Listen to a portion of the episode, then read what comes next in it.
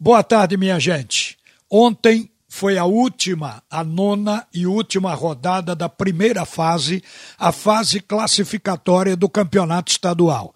Da agora para frente, nós vamos ter as quartas de final, com dois quadrangulares, o quadrangular da classificação, o quadrangular da morte, e em seguida vamos ter a semifinal e depois as partidas finais, que são duas. Nas quartas e também na semi, nós vamos ter apenas uma partida para se definir para cada dupla. Ou seja, se no tempo regulamentar não sair o resultado de um vencedor, vai para os pênaltis até sair. Então nós temos já programado o quadrangular da classificação com Salgueiro e Veracruz e Santa Cruz e Afogados. Jogos serão na quarta-feira. O jogo do Salgueiro com Veracruz é mais cedo, às 18h45, e do Santa Cruz com Afogados às 9 da noite. Acontece que o Náutico ele vai enfrentar o vencedor do jogo Santa Cruz e Afogados. Vai ficar esperando, já que Náutico e Esporte só entram nas semifinais. Então eles esperam, no caso do Náutico, o resultado de Santa Cruz e Afogados vai definir um ganhador dessa partida, que vai ser o aniversário do Náutico. O esporte fica esperando o vencedor do jogo Salgueiro e Veracruz. E aí então vem a semifinal. Agora, Ontem também se definiu com relação ao torneio da morte. O torneio da morte é aquele que está programando o quadrangular com Retro e Central, também na quarta-feira, os dois jogos são oito da noite, e 7 de setembro e Vitória. Desse quadrangular aqui, os dois piores cairão para a Série A2 do Campeonato Estadual no ano que vem. Mas ontem nós vimos dois jogos importantes. O Santa Cruz, que ainda busca vaga para a Copa do Brasil e só vai poder conseguir agora se chegar às finais. Então o Santa Cruz jogou contra a equipe do Afogados. O jogo foi 0 a 0, mas a gente viu que o Afogados acabou jogando melhor do que o próprio Santa Cruz. No entanto, o técnico Bolívar deu a declaração que gostou do jogo, porque o Santa teve mais posse de bola, mas poder de penetração muito pouco. Pipico foi uma figura apagada no jogo. O Chiquinho se tornou uma figura também bem marcada e apagada no segundo tempo pela marcação da equipe do Afogados. O Afogados joga num 3-5-2, quer dizer, reúne a maior quantidade de jogadores no meio-campo e ali faz um bloqueio. O time do Santa Cruz queria chegar ao ataque e tinha que fazer isso levantando a bola, tentando procurar os lados do campo. E aí o Chiquinho costumava fazer lançamento para o Madison pela ponta esquerda. O Santa Cruz teve chance de gol, inclusive no primeiro tempo, com Pipico, num cruzamento de Madison que deixou ele de cara para o gol, mas não sei o que é que deu no Pipico, se foi um kick da bola, alguma coisa que a bola não bateu no pé, pegou na junção do pé com a perna na tíbia escapou e foi em frente pela linha de fundo. Perdeu a melhor chance do Santa Cruz no jogo. Depois o Pipico ficou apagado. No final, no segundo tempo, acabou sendo substituído pelo Léo Gaúcho. Agora, o time do Santa Cruz não conseguiu furar o bloqueio de marcação do meio-campo da equipe do Salgueiro. E o Salgueiro conseguiu furar a marcação do Santa Cruz, mas não foi feliz nas suas finalizações. Teve uma chance com o atacante Felipe, que chutou por baixo do goleiro, ele entrou pelo lado esquerdo, o goleiro Jorda saiu em cima dele porque viu que a zaga não deu combate e ele tocou a bola por baixo do Jorda, a bola ia entrando. Só que apareceu o Júnior Sergipano e salvou, botando a bola para escanteio. E o Santa Cruz sofreu, mas ao cabo e ao fim, a equipe do Afogados também não conseguiu fazer gol, terminou o placar de 0 a 0. Mas ficou aquela nítida visão de que a equipe do Afogados foi um pouco melhor que o Santa Cruz, destacando inclusive bons jogadores, como o Felipe, é um atacante que dá trabalho à defesa, e principalmente o destaque do jogo que foi o Vinícius Vargas, mais conhecido como Vargas, o camisa 10 que joga no meio-campo, combate como volante, articula como meia e define jogada como atacante. É 3 e 1, bom jogador. Chamou atenção no jogo esse atleta da equipe do Afogados. Jogador que começou no Campinense, estava no Juventude do Maranhão, chegou em março para o Afogados e é um atleta para ser visto por equipes que vão disputar a Série C. Agora, no fim, o técnico Bolívar deu uma declaração, é a primeira partida dele, uma declaração de estímulo, dizendo que gostou porque o Santa teve posse de bola, gostou da movimentação, do combate, mas ele vai ter que trabalhar muito o time do Santa Cruz para colocar em condições para essas partidas agora e principalmente para a Série C que vem depois. Eu deixei para falar do clássico agora, porque o clássico tem muitas nuances. Primeiro, o resultado do jogo. Acabou sendo um resultado elástico e poderia ser até maior porque o time do esporte, que teve menos posse de bola do que o Náutico no primeiro tempo, mas foi mortal nas estocadas, foi pontual, mas foi mortal nessas estocadas ao ataque, gerando inclusive dois gols no primeiro tempo. O esporte, no segundo tempo, depois de ter feito o terceiro gol, tomou conta do jogo foi melhor que o Náutico, poderia ter feito um quarto gol. Então isso mostra de que tem o que se falar desse clássico. Primeiro, a evolução do próprio Esporte Clube do Recife. A gente já está vendo o time jogar diferente e melhor. Isso é o dedo do treinador, que apenas teve duas semanas para preparar, duas semanas para preparar para esse clássico. E certamente que o clássico foi um bom teste, porque a gente percebeu evolução no conjunto, evolução no plano individual, crescimento técnico de alguns atletas e principalmente filosofia de jogo. O esporte, quando passou para o segundo tempo, ele foi um time que propôs a partida, que buscou, que foi para frente, diferente talvez do esporte do ano passado.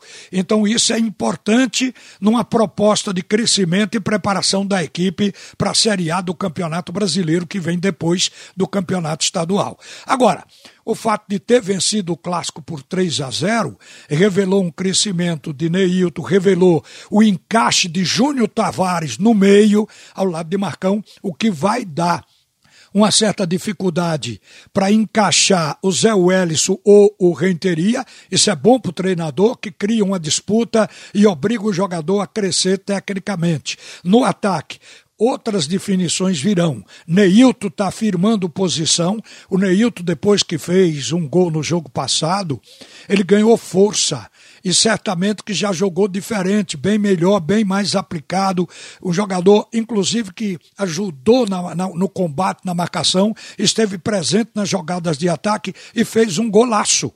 Aquela bola que depois do escanteio ficou em definição ali do Eric, do Chiesa, ele encaixou e simplesmente com a rapidez e foi por demais objetivo, ele quase sem ângulo conseguiu fazer aquele golaço. Então Neilton está provando que vai brigar para se fixar nessa posição.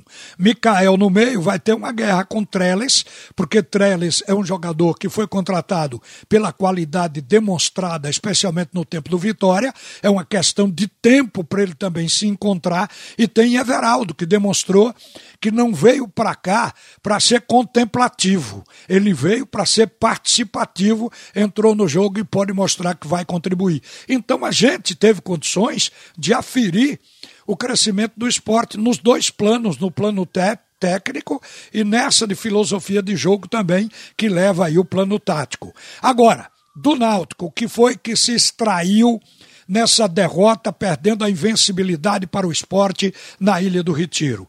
Que o time do Náutico, quando joga com os 11 jogadores, ontem o Náutico não teve Camutanga, Djavan, Haldane e Vinícius em campo. Mas acredito que o meio-campo de Djavan e Vinícius, eles podem ter esses dois jogadores feito mais falta que o demais.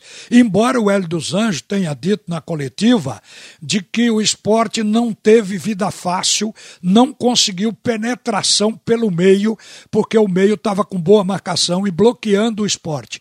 Segundo o Hélio, o esporte teve que se valer das jogadas pelas beiradas para poder chegar. Eu conceituo isso como leitura de jogo. Esporte leu onde o adversário era mais fácil de ser batido. Segundo, inteligência tática. O esporte explorar os pontos fracos. Mas o Hélio enalteceu o meio-campo, como quem diz. O Djavan e o Raul não fizeram tanta falta na marcação. Mas acredito que fizeram na construção do jogo. Porque o Náutico foi um time que, embora tenha chutado algumas bolas, obrigando o Maílson a fazer umas duas boas defesas, o time do Náutico não teve definição de jogada.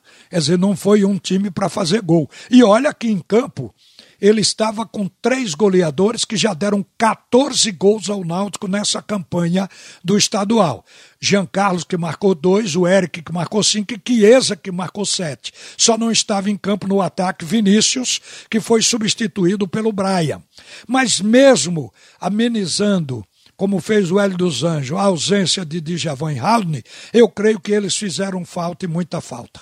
O Náutico joga com mais consistência, mais agrupado, mais incisivo, sendo uma equipe, inclusive, que tem um jogo ofensivo que propõe que vai para frente quando está completa com esses 11 jogadores. Acredito que o Náutico teria feito talvez um outro futebol. Mas isso também mostra que o Náutico está frágil por a Série B. Porque o Náutico não vai contar sempre com os 11 titulares. Aqui ali pode perder dois titulares ou até três. Isso pode acontecer, como aconteceu no período de pandemia no campeonato passado. Então o Náutico tem que se valer de banco, alternativas de jogo para não perder qualidade dentro de campo. Pode mudar até a forma de jogar, mas não vai ser um time vulnerável. E ontem foi. Os gols do esporte, a gente costuma enumerar para mostrar que eles foram feitos com defeitos apresentados também pelo adversário. O primeiro gol esse primeiro gol teve uma esperteza e a qualidade do Neilton. Mas teve também, após a cobrança de escanteio, uma pasmaceira de Eric e Maciel que ficaram indecisos. Neilton entrou, levou a bola e fez aquela jogada de fundo com aquele golaço que foi o primeiro gol do esporte aos quatro minutos. Quer dizer, o esporte ele foi pontual no primeiro tempo e mortal. O segundo gol foi em função de um ataque. O jogador Sander ele tinha passado pelo lado esquerdo, não houve uma marcação, nem um combate de Hereda, nem de ninguém. Ele invadiu a área, ele não ia chutar para o gol. Ele foi para a linha de fundo e deu voltando, procurando o Mikael. Só que no caminho, o Ronaldo Alves botou o pé para poder cortar a bola para a linha de fundo e acabou cortando para dentro do seu próprio gol, matando o goleiro, porque a bola foi no pé do poste. Esse foi o segundo gol do esporte, mas o esporte estava lá, aproveitando o momento com a jogada mortal de ataque. A jogada poderia ser voltando. Se viesse para o Mikael, Mikael estava na marca do pênalti, poderia também ter feito uma jogada de gol. Mas a bola saiu como gol contra. No primeiro tempo, o Náutico ainda teve mais posse de bola. No segundo tempo, o gol saiu cedo, com nove minutos. A gente viu que dali por diante o esporte passou a ter o comando da partida. E como foi essa jogada? Foi uma jogada que primeiro se permitiu que o, o, combate do Náutico flexionasse, que Patrick levantou a bola na área, aquela bola rasante. A bola era para ser cabeceada pelo Mikael e talvez o gol tenha saído exatamente porque o Mikael não alcançou. Mas o esporte estava com sua cavalaria, com sua artilharia toda dentro da área, exatamente para isso, para fazer gol. Quando a bola passa por cima da cabeça do Mikael, estava do outro lado dele, pelo lado de dentro, o Adrielson, que estava esperando isso. Ele cabeceou, mergulhando na bola, dando força, com a cabeçada fulminante que não deu tempo para o goleiro do Clube Náutico Caparibe, o Alex Alves, sequer pensar. Estava o terceiro gol do esporte. A supremacia no jogo estava estabelecida e foi até o fim. Por isso que eu digo que ali poderia ter havido até o quarto gol. Agora, o relato final de Hélio dos Anjos foi uma coisa que merece também que a gente analise.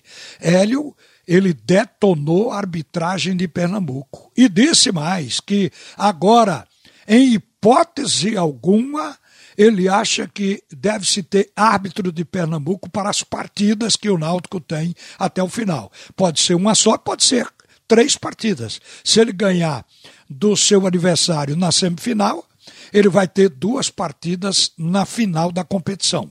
Então, é, o Hélio já está prevenindo e disse que a arbitragem pernambucana ela não tem competência, é tecnicamente sofrível e é uma temeridade, colocando isso em outras palavras. Então, agora vamos ver o que é que o Náutico vai fazer junto à federação. A federação, inclusive, esteve aberta para a vinda de árbitros de fora, desde que o clube pague. E essa deve ser a proposta de Hélio, que, segundo ele, não conversou com a diretoria do Náutico, está falando por ele, mas seguramente vai conversar e dificilmente a diretoria ela vai contrariar o pensamento do treinador. Então é possível que o Náutico também desembolse um mínimo de 36 mil reais por partida para ter árbitros FIFA de outros estados. E assim terminou o primeiro clássico, mostrando um, um caminho que o esporte está trilhando